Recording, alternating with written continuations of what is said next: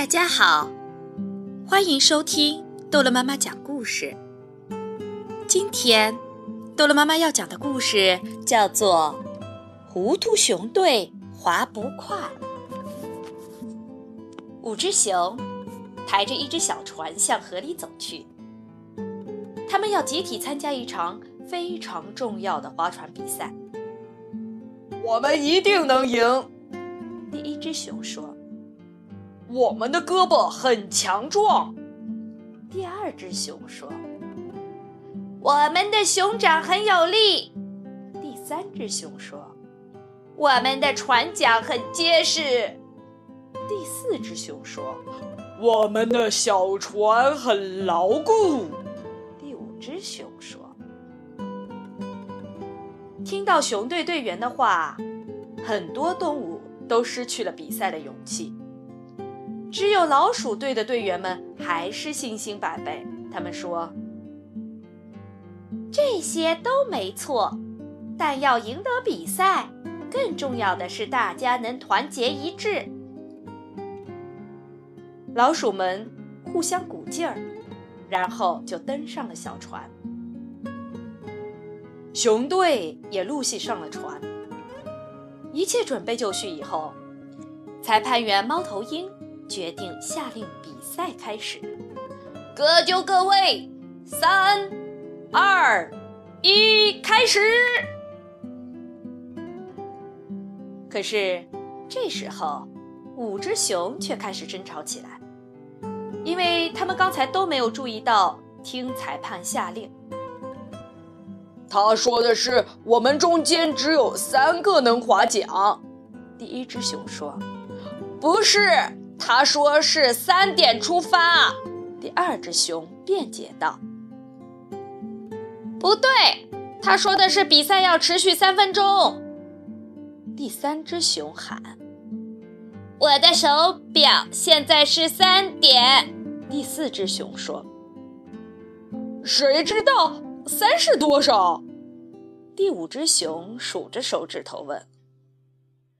所有的参赛动物都在划桨，特别是老鼠队，他们在队长的命令下齐心协力地往前滑。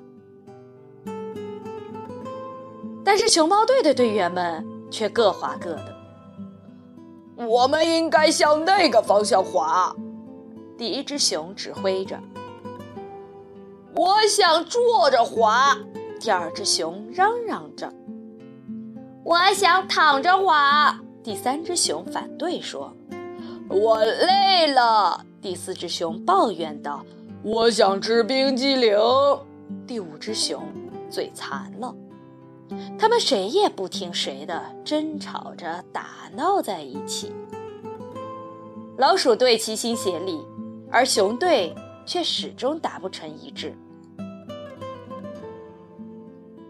我们要输了。第一只熊。快要哭了，我们是不是在大海里？第二只熊有点摸不着头脑。我好像看见了一条鱿鱼。第三只熊带上潜水镜，把头钻进了水里头。我想睡觉。第四只熊打着哈欠，不停地转圈，我的头好晕啊。第五只熊靠在船沿上，它快不行了。熊队的小船已经在原地转了好多圈了，而与此同时，老鼠们正努力地向着终点划去了。他们马上就要到达了。而老鼠队马上就要赢我们了！第一只熊着急地大叫着：“我们已经是冠军了吗？”第二只熊搞不清楚状况，你的口水溅到我脸上了。第三只熊冲着第一只熊抱怨：“我想吃通心粉。”第四只熊明显已经感到饿了。哦，我的裤子快掉了。第五只熊赶紧提起自己的裤子。这时，老鼠队已经到达了对岸，他们获得了比赛的冠军。他们欢呼着，开心地举起了齐心协力获得的奖杯。比赛结束了，熊队惊讶地发现，他们的小船几乎还没有离开起点。既然我们的熊掌那么有力，我们的胳膊那么强壮，我们的小船那么牢固，我们的船桨那么结实，那么我们是为什么没有赢呢？他们一边吵着，一边下船。第二只熊推着第一只熊下船，结果第一只熊摔倒在地上。第三只熊头上撞了一个大包，第四只熊掉进了水里，第五只熊呆呆地站在那里。而此时，老鼠队们却团结一致地划着船，哼着胜利的歌回家了。奥林匹克的精神是什么？齐心协力。五只熊一起参加划船比赛，它们的熊掌很有力，胳膊很强壮，小船很牢固，船桨很结实。他们自认为能够赢得比赛，但是最后的冠军却是齐心协力的老鼠队，而意见老是不统一的熊队却始终没有划出起点。在这则奥运故事里。我们可以从老鼠身上看到齐心协力的奥运精神。在奥运赛场上，很多比赛项目是需要依靠团队协作来进行的，因此每一个成员都必须具有团队精神。所有的队员都应该齐心协力，向着一个目标努力拼搏。只有这样，才能战胜对手，赢得胜利。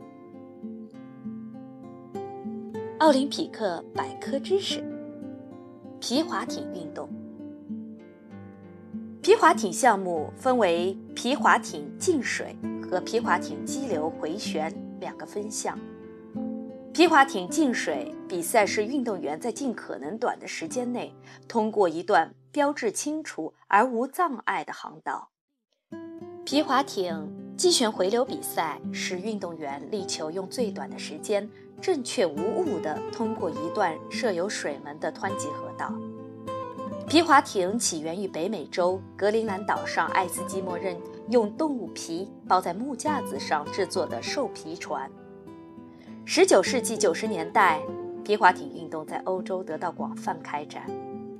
现代净水皮划艇是有舵的，比赛时，运动员坐在艇内，面向前方，手持两头。带桨叶的桨在艇的两侧轮流滑动，依靠脚操纵舵来控制航向。皮划艇激流回旋的运动是在皮划艇静水运动的基础上发展起来的。皮划艇激流回旋的运动中，运动员要在规定的水流湍急的赛道中通过水门并达到终点，以速度快、罚分少者为胜。一九三六年，在柏林举行的第十一届奥运会上，皮划艇运动被列为奥运会正式比赛项目。好了，故事讲完了，孩子们，再见。